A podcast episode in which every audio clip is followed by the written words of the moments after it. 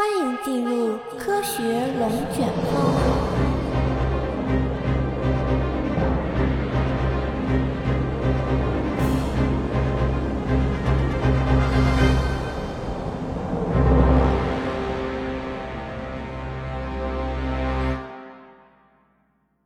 一八六零年十月的下旬，法国战斗舰康尼利号从土伦港口出发，开始了它的初次航行。康尼利号是一艘造型优美的三维轻型护卫舰，新刷的油漆在太阳的照射下闪闪发光，与它那二十二门大炮的盾铁相映成趣。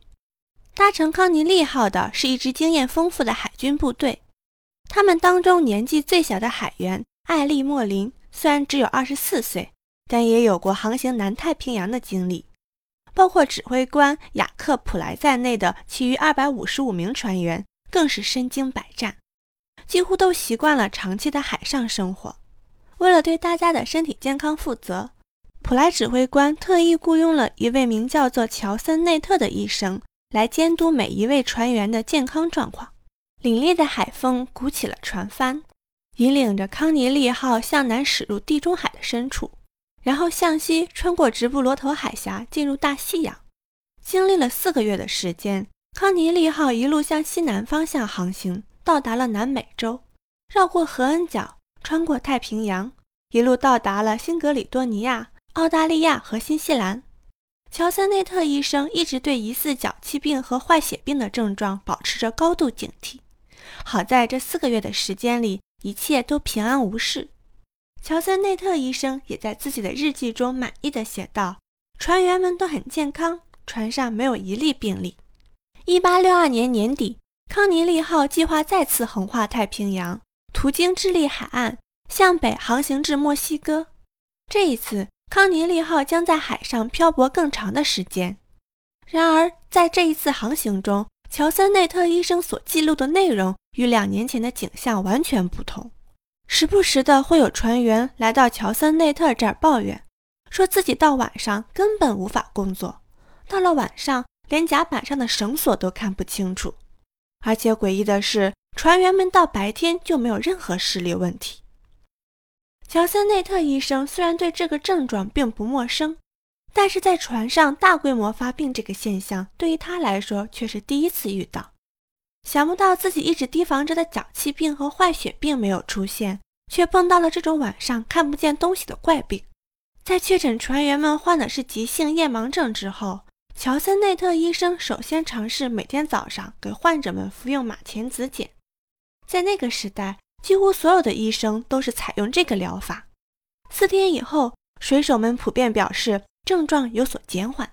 正当乔森内特觉得自己可以松一口气的时候，仅仅只过了一个月，船员们夜盲症状变得更加严重了。到了傍晚，他们几乎什么也看不见。这时候，乔森内特采用氨水熏眼以及催吐的方法，试图进行治疗。显然，这些方法都起不到任何作用，甚至有士兵因为眼睛周围长期受到氨水的刺激而产生了大量水泡。他们当中有人难以忍受这种痛苦，为了躲避治疗而撒谎说自己已经痊愈了。乔森内特深知自己无法解决这一次危机，他唯一能做的。就是在日记中详细的记录这一事件。后来人们才逐渐意识到，康尼利号船员的夜盲症也是与营养不良有关。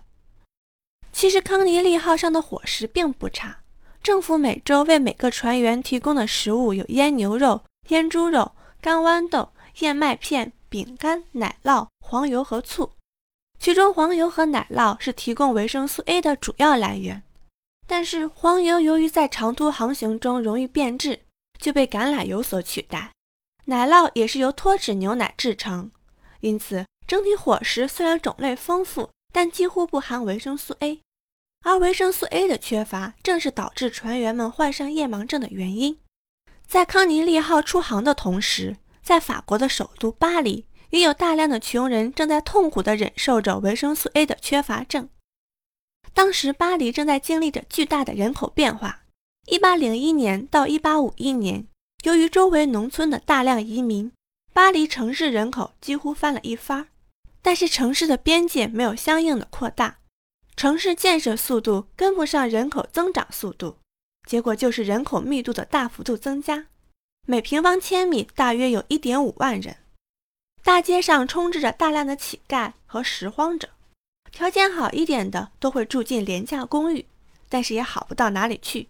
平均一个房间要挤下二十多个人。如何有效地为这些穷人提供食物，是当时法国慈善家和科学家长期关心的问题。在那个年代，科学家们将食物分成含氮和不含氮两类。当时人们认为，仅食用含氮食物便足以维持人体的生命机能。于是，一些医生和化学家算废物利用，提出用骨头做成明胶来满足街头贫困人口的营养需求。这项技术最终被一位法国化学家阿尔切突破了。在推广之前，专家们也在医院对数名患者进行了三个月的实验，证明了这种明胶营养丰富、易于消化、有益健康，而且没有任何不良影响。有了实验证据的支持。骨头明胶的推广也获得了政府极大的鼓励。然而，在进行了长期的推广后，人们普遍觉得这种明胶制成的汤令人十分作呕，并抱怨这种食物无法维持他们的生命。巴黎的各个医院也挤满了大量因为长期食用骨头明胶而生命垂危的病人，而且大部分人都出现了眼角膜溃烂、穿孔的症状。这种症状在穷人遗弃的小孩中最为常见。当时有一名儿科医生查尔斯·米歇尔·比拉德认为，这些眼部损伤很可能是与营养缺陷有关。明明已经有了三个多月的临床实验证据来证明骨头明胶的营养价值，为什么还是会造成如此严重的营养不良症状呢？巴黎的这次骨头明胶事件，使得法国科学界在民众面前出现了信任危机，科学家们的职业声誉也在人民的谩骂声中摇摇欲坠。法国科学院基于看到明胶的问题得到解决，特别成立了一个明胶研究委员会。随着研究的深入，委员会不得不承认之前的实验存在研究时间不足的缺陷。长期只食用骨头明胶不足以维持人体的生命健康，而这里的长期指的是半年以上。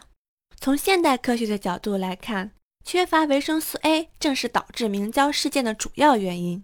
不过，相比于缺乏别的维生素，维生素 A 缺乏症会出现的更慢一些。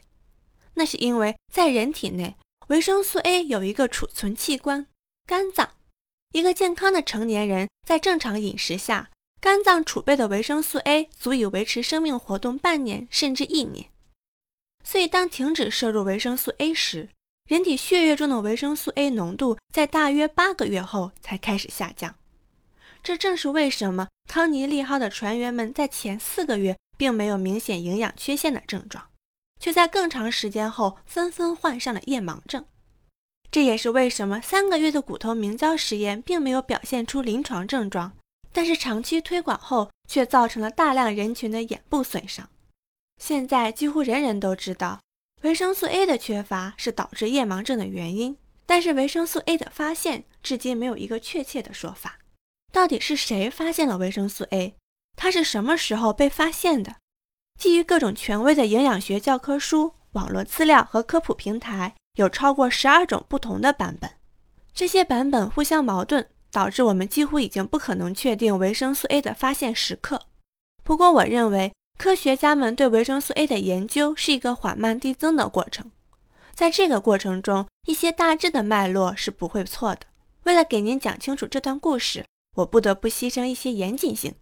看过我们之前节目的朋友们可能已经知道了，十九世纪末到二十世纪初期，越来越多的小鼠实验开始证明，只有蛋白质、脂肪、碳水化合物、盐和水的纯净饮食不足以让小鼠健康生长，一个月内就会死亡。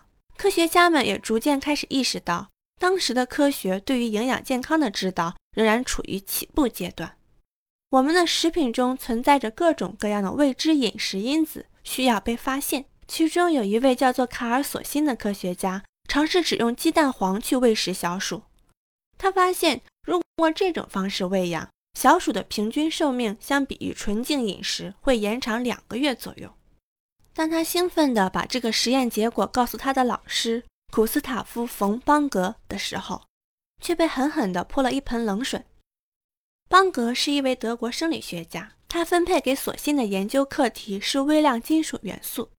在他看来，索性偷偷地跑去研究鸡蛋黄，那就是不务正业。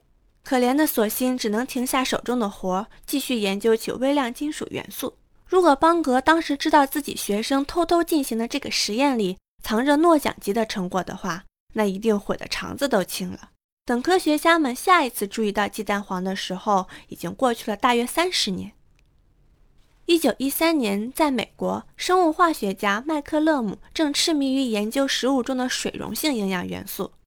此时，他的一位研究生科尼利亚·肯尼迪无意间发现，食物中的脂溶性物质也能起到一定的促进生长作用。科尼利亚用乙醚去溶解蛋黄中的脂肪，把溶解出来的物质喂给幼鼠后，它们就能在一定程度上正常生长。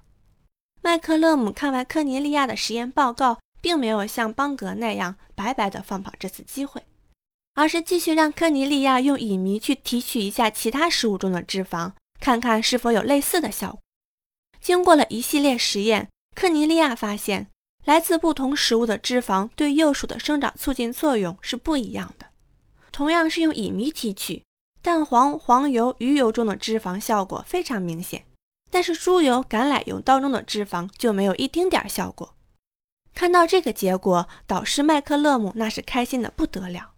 两年后，麦克勒姆就开始声称自己的团队发现了食物中的两大类未知营养成分，一种叫做脂溶性 A，另一种叫做水溶性 B。与此同时，麦克勒姆还强调了自己的团队首次找到了这种脂溶性 A。这么一来，有的科学家们就不干了。首先是索辛，他虽然因为导师的阻止。而没有继续研究蛋黄中的脂溶性物质，但是人家索性也好歹是把结果以论文的形式发表在了一本德国期刊上。要说顺序，那索性妥妥的在麦克勒姆之前，只不过索性没有给他起一个名字罢了。其次，一位年轻的德国医生威廉斯特普，早在1911年就已经表明了，牛奶的脂溶性物质中也存在着对生命至关重要的物质。他的实验不仅仅是用了乙醚提取，还用乙醇提取进行了验证。索辛和斯特普等研究食物脂溶性物质的科学家们，如果仅仅只是因为没能及时给它起一个类似于脂溶性 A 这样炫酷的名字，就失去了它的发现权，那确实是挺不公平的。但是如果要深究，那么脂溶性 A 的发现给谁都不太合适，因为在当时。科学家们几乎在同一时期都对它进行的独立研究，有的用鸡蛋，有的用牛奶，有的用鱼肝油，有的则用黄油。一九一四年，耶鲁大学的两位生物化学家托马斯·奥斯本和法拉耶·孟德尔利用鳕鱼肝油和黄油脂进行实验。如果彻底去除这两种物质中的脂溶性成分，那么长期食用这种饮食的小鼠就会出现眼睛发炎和腹泻的症状。这项实验基本就证明了脂溶性 A 的功能了，而麦克勒姆也在接下来的时间里把工作重心从水溶性 B 转移到了脂溶性 A，不断的争取自己对脂溶性 A 的发现权。他甚至觉得自己的工作应该被评为诺奖。不过历史仿佛与他开了一个很大的玩笑。这里我们先按下不表。关于麦克勒姆对维生素的贡献，我们会在后续节目中为大家讲解。到了1920年。科学家们普遍认为，应该借用卡西米尔·冯克创立的维他命，也就是维生素一词，来命名这类对生命至关重要的物质。脂溶性 A 叫做维生素 A，水溶性 B 则叫做维生素 B。接下来，如果有新的物质被发现，就按照字母表命名为维生素 C、D、E，一直到 Z。有了明确的目标后，科学家们接下来要做的就是对维生素 A 的一系列深入研究。在接下去的五十年里，维生素 A 的结构、功能和工业合成技术都被人类一一攻克。期间还诞生了两位诺奖获得者，分别是一九三七年来自瑞士的诺贝尔化学奖得主保罗·卡勒和一九六七年来自美国的诺贝尔生理学或医学奖得主乔治·沃尔德。卡勒描述了维生素 A 的化学结构，并且告诉我们。植物中的色素贝塔胡萝卜素是维生素 A 的前体。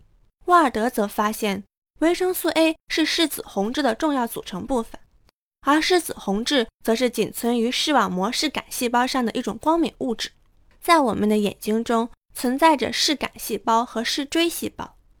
我们的眼睛在一定程度上可以适应黑暗，正是因为这两者的协调工作。白天的视觉依赖于视锥细胞，随着白天变成黑夜，看东西的任务就传给了视杆细胞。这种转变过程，也就是对黑暗的适应过程。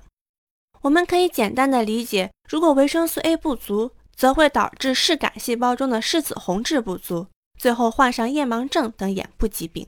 每种维生素都具有一种特定的功能。在二十世纪六十到八十年代，你随便去问一个科学家，维生素 A 和什么有关，那他一定会回答你眼睛。人们几乎已经把维生素 A 缺乏的临床症状和夜盲症画上了等号。然而，1986年，在印尼的一场大规模随机双盲实验，让科学家们不得不承认，我们对维生素 A 的理解是片面的。它还存在着一个非常重要的潜在特性，并且其作用机理至今仍是一个谜。这究竟是一种怎样的特性呢？我们下集揭晓答案。